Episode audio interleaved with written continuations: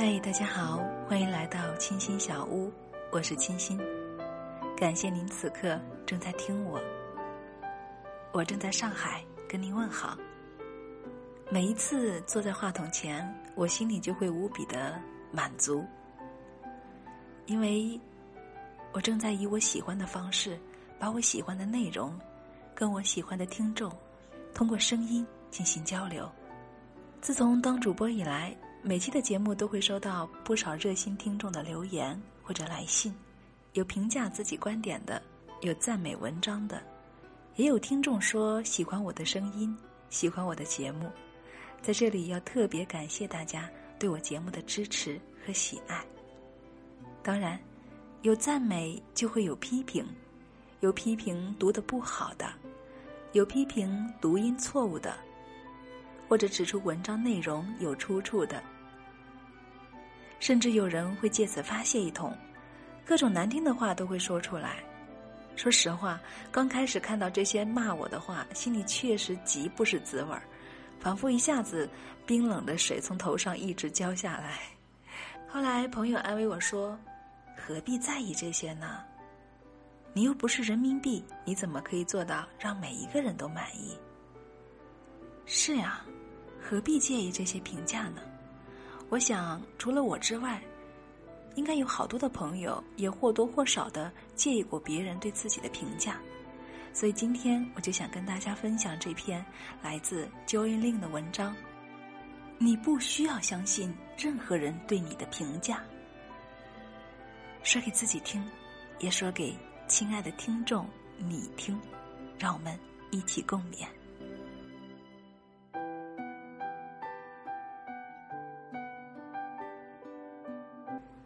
你不需要相信任何人对你的评价。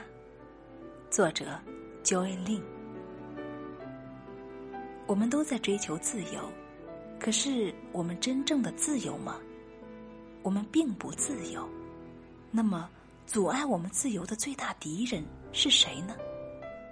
你猜对了，这个最大的敌人就是我们自己。你看，婴儿在玩耍的时候，其实他们绝大多数都是自由的，他们不会去考虑社会责任。他们不会担心自己被人嘲笑，他们不会害怕失败或者是被拒绝。他们最真诚的去表达自己的情绪，他们不会害怕去爱，而且当他们看到爱时，会跟爱一起融化。那么，我们是从什么时候开始不自由的呢？它就是发生在我们整个家庭和社会驯化的过程。或者说是我们逐渐被社会化的过程。那一年你四岁，非常喜欢唱歌，你有着动听的悦动的嗓音，并且唱歌让你很快乐。有一天，你妈妈加班到了晚上八点钟才回家，你不知道她今天跟同事吵了架，并且被一位客户投诉，不知道他今天头疼了，一整晚上几乎都没有吃饭。不知道他此刻还是头疼欲裂，并且非常想安静一会儿。这些你都不知道，你只是很开心，看到他回家你就更开心了。你开始放声的歌唱，欢快的围着他唱歌。你妈妈终于按耐不住了，没忍住就对你有些凶的说：“别唱了，你不知道你的嗓音很难听吗？”那一刻，你住嘴了。从此，你变得不太愿意唱歌了，因为你怕别人讨厌你，你觉得自己的嗓音很难听，所以索性就不要唱了。你甚至开始变得很害羞，不敢跟其他的小朋友讲话。而所有的这些变化，仅仅是因为你妈妈在心情糟糕的时候，那么一句无心的斥责。她并不知道这句话在你身上的影响。他像全世界的其他妈妈一样，对你怀揣着最美好的期望，可是他永远都不知道一句话可以在你的心里生根发芽，变成了一个束缚你自己的和自己签下的魔鬼契约。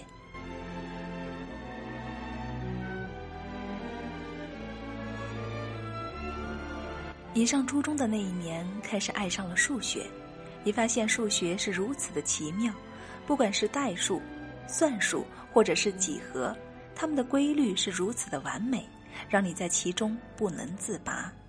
你并没有想争什么，但是在全班的第一次数学考试中，你拿了第一名。在你看着成绩单惊喜不已时，老师在讲台上说了这么一句话。数学的思维一般还是男生比较擅长，女孩子可能开始的时候成绩很好，但是慢慢学到比较复杂的知识就要落后于男生了。你很难过，为什么就因为自己是女孩子，所以数学就会慢慢落后呢？你也不懂是为什么，但你好像真的是中了魔咒般的，数学成绩在初二时开始下滑。每一次你没有学好，你脑中便会想起老师的那一句话，然后你发现自己开始慢慢失去了对于数学的兴趣，甚至开始讨厌数学。直到有一天，你告诉自己，女孩子的确不擅长数学，所以我还是去钻研文学吧。这位老师的一句偏见，再一次的被你相信，并且内化成自己的声音。从此，你和自己签下了又一个魔鬼契约。当然，我可以给你讲无数个这样你和自己签下的魔鬼契约，这些很多的契约都是你如真理般信奉的。我不擅长游泳，做我喜欢的事情是赚不到钱，并且没法养活自己的。我如果按照最本真的自己活着，就没有办法承担赡养父母的责任。我如果现在不结婚，就肯定嫁不出去了。那么美丽、性格又好又高智商的女孩子是不会喜欢我的，或者简简单单是那么一句“我并不觉得自己是一个很值得爱的人”，等等。这些魔鬼契约都是以别人的无心、善良或者恶意的评价开始。以你最终把它变成自己内心的声音结束，然后你就在不知不觉中慢慢的丧失着自己的自由。所以你要如何打破这种契约呢？永远不要相信任何人对你的任何评价，这个人包括你自己。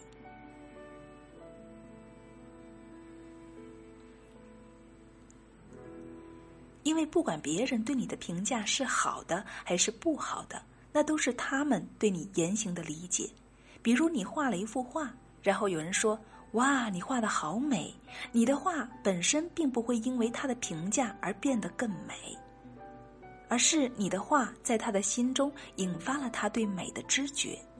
同样的，你发现另一个看了你的画说。我真的没有办法想象，你花了一个星期就画出这么一幅没有价值的东西。同样，这个评价其实跟你的画在你心中的价值，甚至是它的实际价值都无关。这个评价仅仅说明你的画没有触及到这个人觉得有价值的东西，或者仅仅是因为这个人想让你难过，也许因为他自己根本没有办法画出来。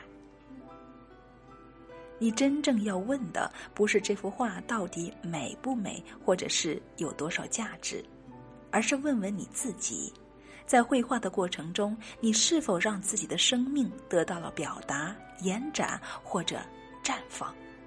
你的生命在这个过程中获得了多大程度上的滋养，才是让你知道它的价值的评价。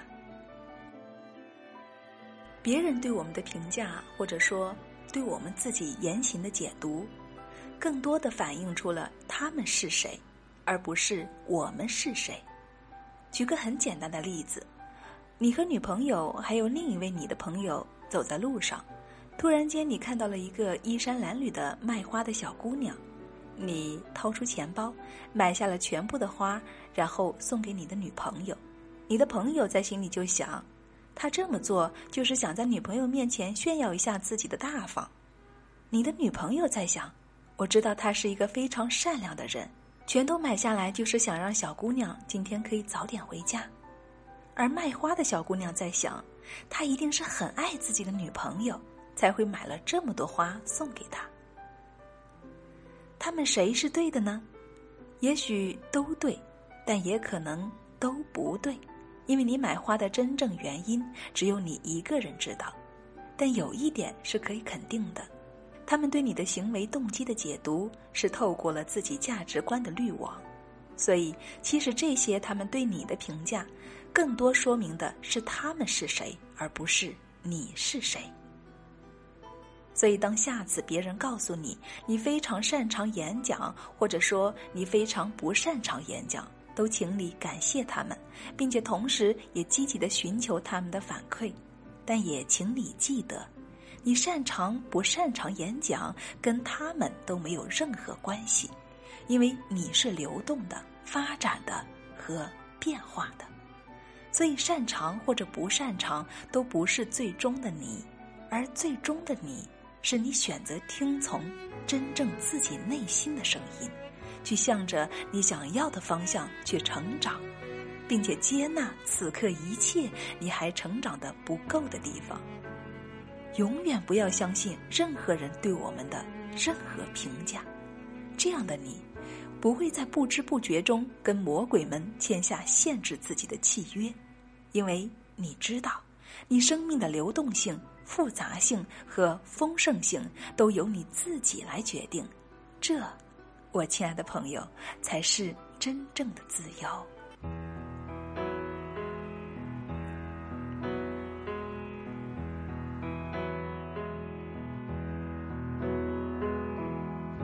爱上了你，爱上。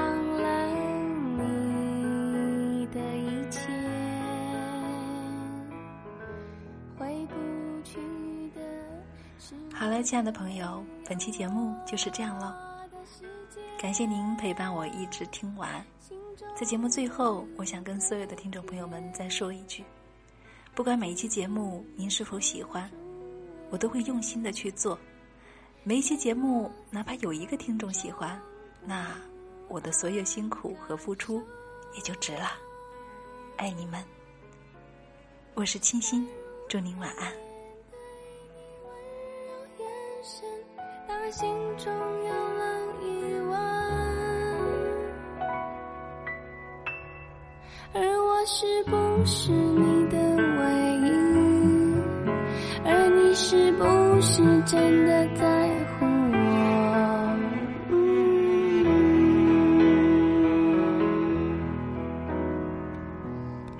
请相信我，请相信。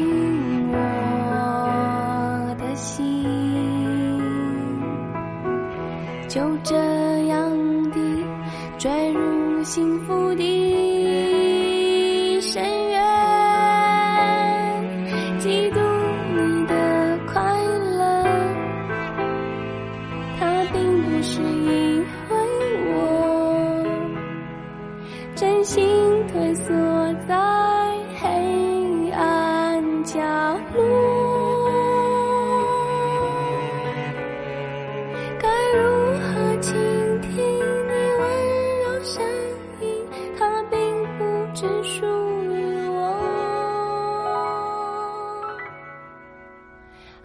是不是真的在乎我？